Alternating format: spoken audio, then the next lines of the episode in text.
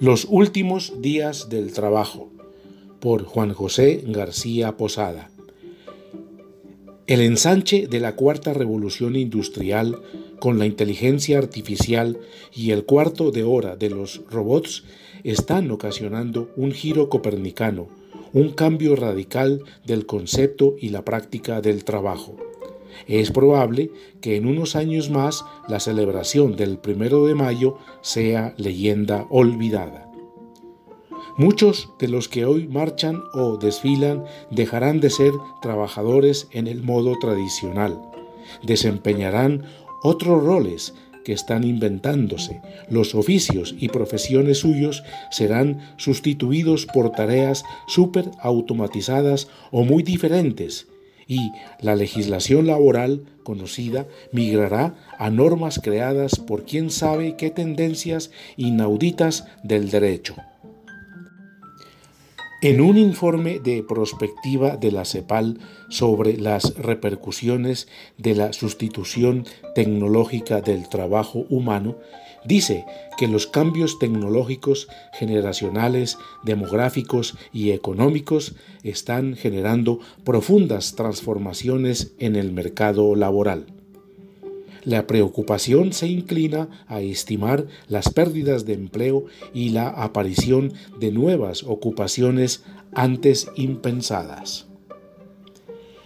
La inteligencia artificial, la robótica y la big data causarán la desaparición de miles de modos de trabajo en el mundo en el curso de solo 20 años.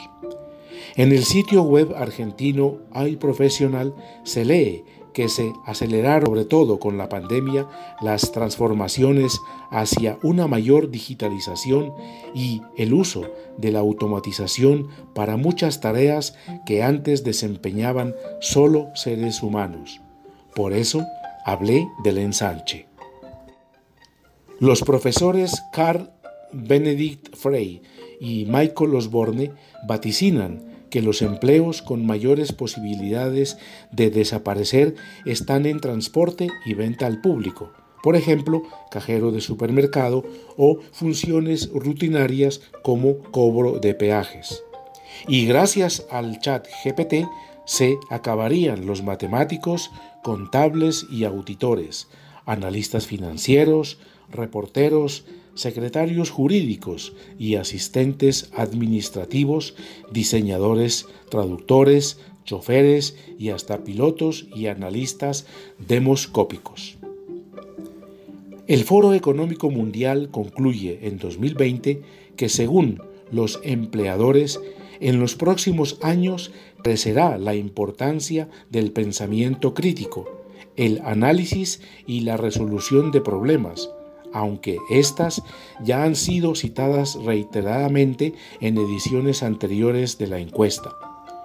Las nuevas habilidades que se observan este año están relacionadas con el autocontrol, como el aprendizaje activo, la resiliencia, la tolerancia al estrés y la flexibilidad. Los datos disponibles a través de las mediciones procedentes de LinkedIn y Coursera nos permitieron identificar con una granularidad sin precedentes los tipos de competencias especializadas necesarias para los empleos del mañana.